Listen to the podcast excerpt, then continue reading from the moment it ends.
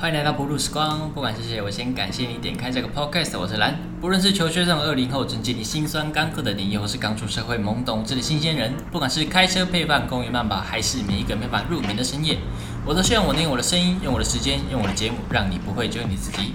上一集 EP One 录完上传完之后，我自己又回去重听了很多遍，很久没有听到自己的声音，觉得超级奇怪。我会回去重听，有一个有一个 point 的是因为。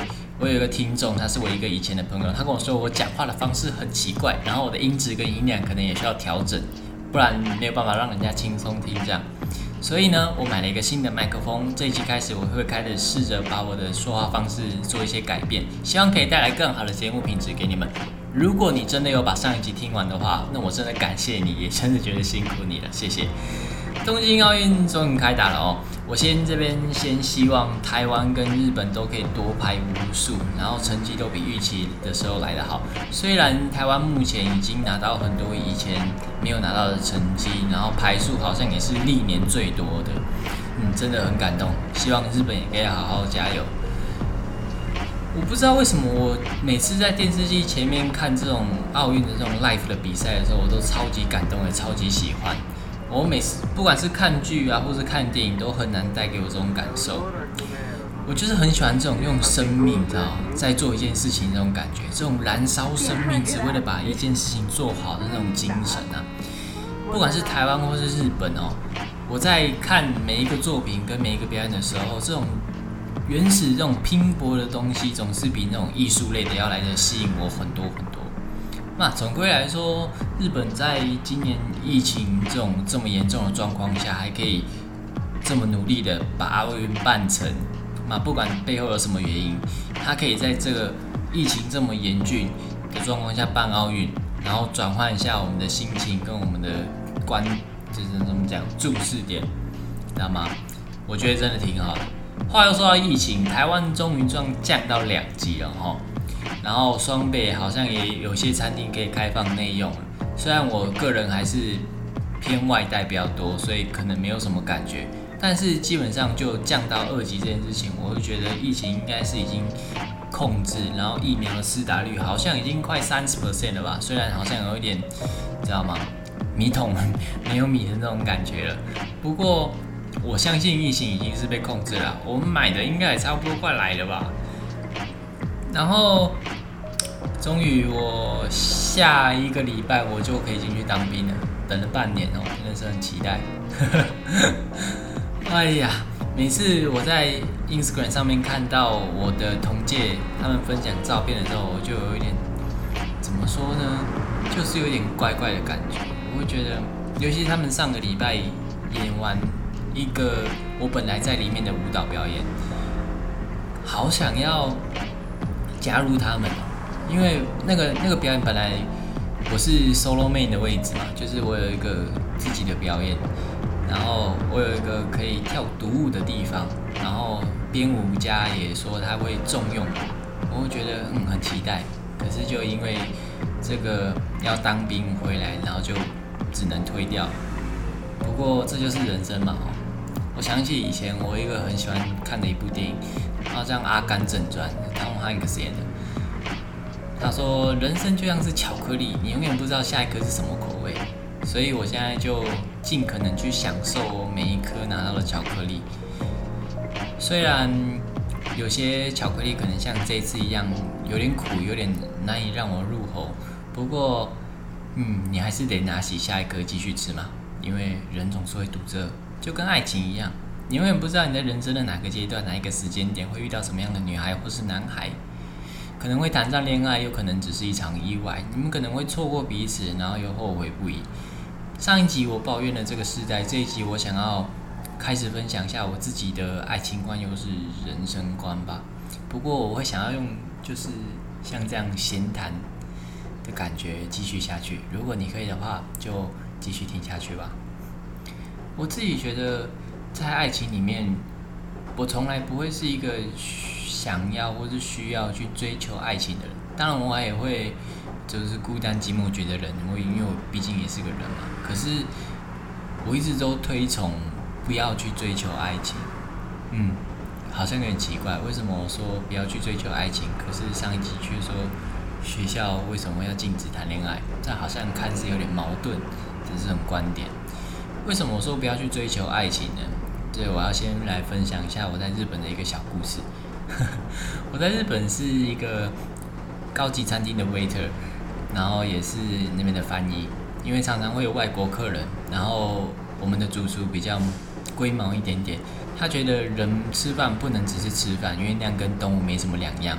他花心思研究了这道菜，他觉得他必须要把这道菜背后的意义传达给他的客人，所以我就是担任那样翻译的角色，就是翻译中文或是英文给外国的人知道他们在吃什么，然后这组主厨后面的想法，就是后面的思考是什么。然后有一次，我跟餐厅的人一起去出差去喝酒的时候，因为我们会品酒嘛，然后就开始去品。然后我喝的时候就发现，哎，我什么都喝不懂。然后我就会花很多时间，用自己下班的时间啊，去附近的一些超市啊，或者是酒酒窖嘛，或者是酒店去买酒，然后去试喝这样。有一次我在一个超市就遇到一个阿桑，他很热情哦，他就很大方的开了一瓶那个叫什么讲，那个清酒嘛，就是有点日本酒，喝起来哦真的是丝滑柔顺，好喝，米香哦，那个真是很棒。然后我就在那边一边站着喝，然后一边跟他聊天，很高兴刚去日本没多久就可以有一个人可以这样跟我畅所欲言的谈，虽然那时候日文还很菜。就当我聊了差不多三十分钟左右，我也觉得哦，我差不多应该走了。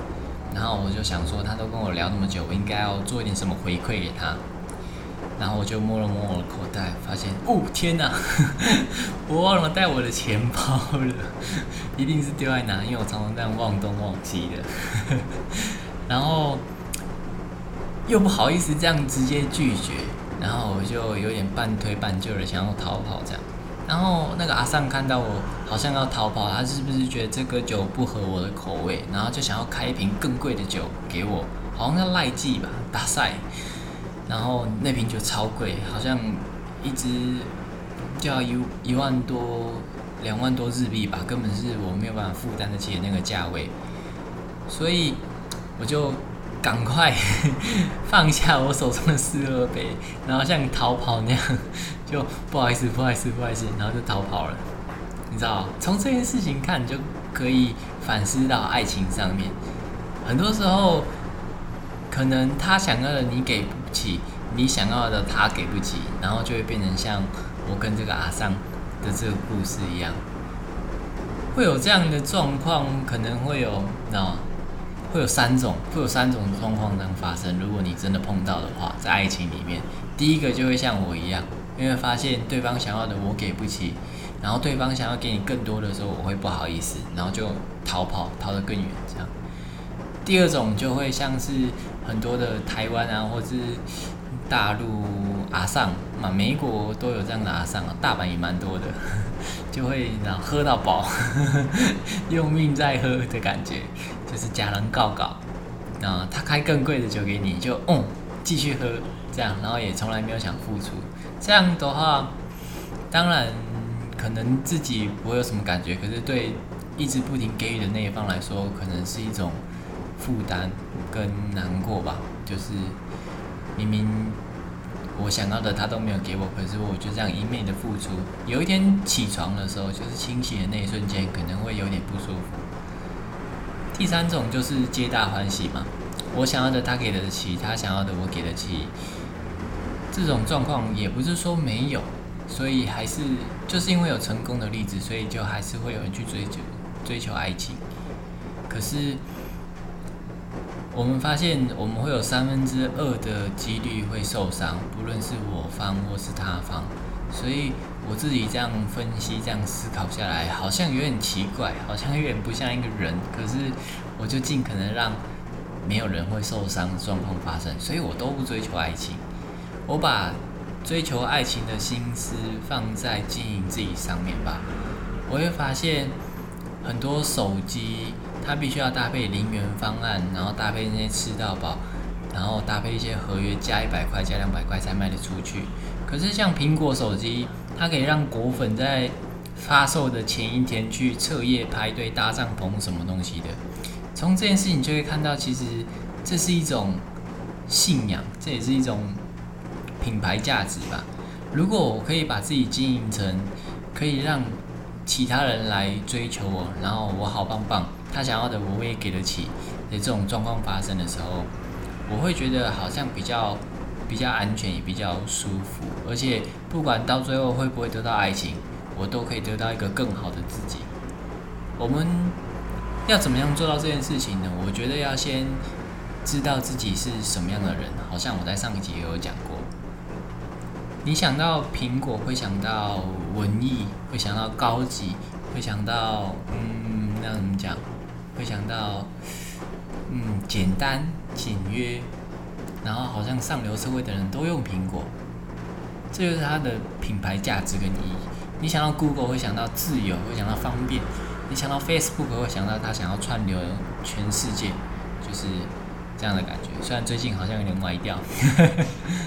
不过，这就是其他人想到你的时候，他们第一个反应会想到的东西。就像我现在也是突然就想到了，所以你想要去做到能够吸引别人这件事情，我觉得可能必须要先建构自己的个人品牌跟价值。对啊，你在追人家的时候，就证明他在你前面嘛；你在求人家的时候，就是他在你上面。有时候你花很多心思，每天送早餐、早安、午安、晚安这样子敲他，可能有没有可能是只是把他推得更远而已？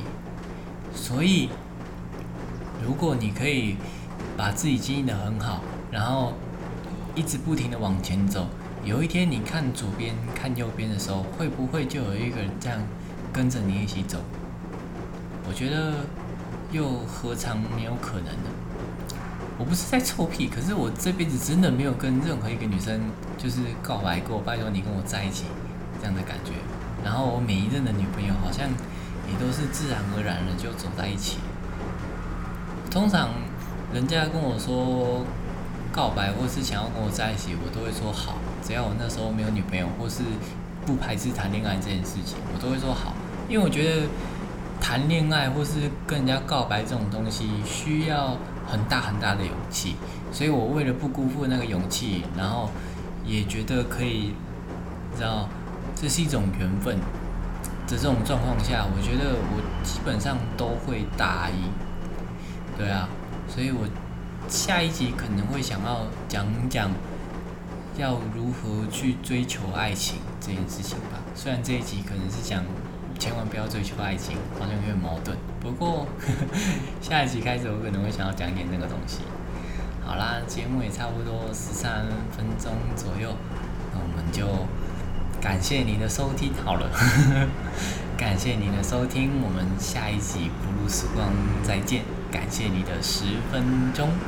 OK，see you next time，拜拜。